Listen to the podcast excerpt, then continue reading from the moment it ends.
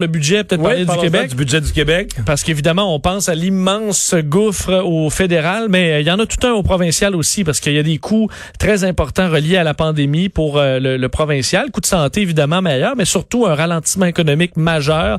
Et Aujourd'hui, Éric euh, Girard, le ministre des Finances, qui a donné quelques chiffres. D'un, disant que le Québec a fermé 40 de son économie environ au mois d'avril pour lutter contre la, la COVID-19, euh, que c'est une récession mondiale qui sera euh, la plus forte depuis la Deuxième Guerre mondiale, ça aussi, on le croit bien, là, que le PIB, on l'évalue donc une baisse, un recul de 4 à 6% en 2020, euh, ce qui amène un déficit, on en avait parlé là, plus tôt, mais euh, de 12 à 15 milliards.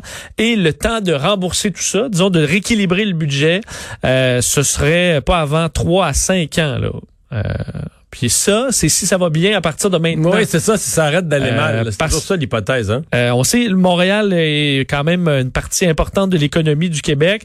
Alors pour M. Girard, dit ça, c'est en fonction que, le, que Montréal rouvre graduellement ses activités à partir du 25 mai. Si on repousse ça, ben là, il dit c'est moins bon. On comprend que c'est ça Ben va oui. déjà pas très bien, mais c'est encore moins bon si c'est retardé. Mais rappelez quand même que c'est une interruption, ce n'est pas une destruction de l'économie. Dans la mesure où l'économie repart tranquillement, c'est positif. Mais euh, on en aura pour des années avant de rééquilibrer le budget, ça c'est clair. Mais t'as vu M. Powell euh, de la Fed aux États-Unis qui aujourd'hui là a quand même dit euh, ouais c'est temporaire. là. Tout le monde dit ça, mais ça laisse. Il y a une partie des choses qui vont reprendre. T'enlèves les mesures sanitaires, euh, tu rouvres, ça repart là. Mais t'as une partie qui sont des dommages permanents à l'économie. Puis, tu sais, je te donne des exemples de ce qui peut être trompeur. Là. Là, l'industrie de la construction résidentielle est reprise à Montréal. Fait que là, on dit, on voit les chantiers résidentiels, on en a un à côté d'ici. On les voit, ils reprennent, ça travaille fort, puis tout ça. Puis ça, ben, ça a repris parce que les condos, là, tu comprends, il faut qu'ils soient livrés.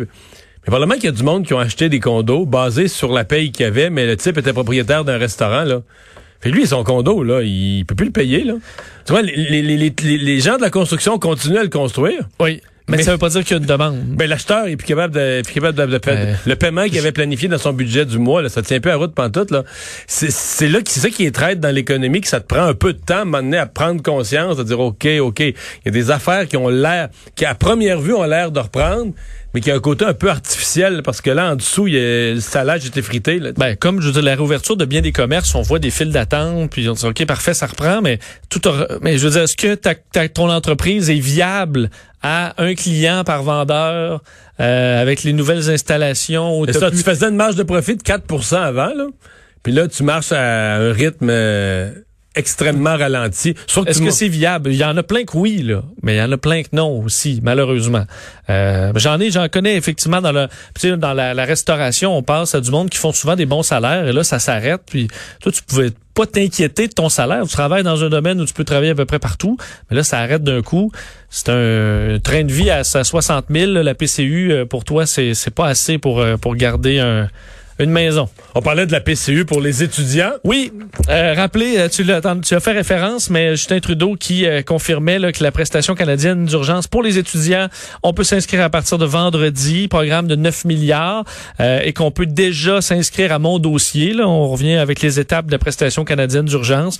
Alors, dès vendredi, vous pourrez faire votre demande euh, pour euh, pour les étudiants, ceux que ça touche. Monsieur Trudeau avait aussi une autre an- annonce euh, qui était euh, plus euh, par rapport au Santé Canada qui autorise un test sérologique, donc qui va aller détecter la présence d'anticorps. C'est une bonne nouvelle. On peut écouter Justin Trudeau là-dessus.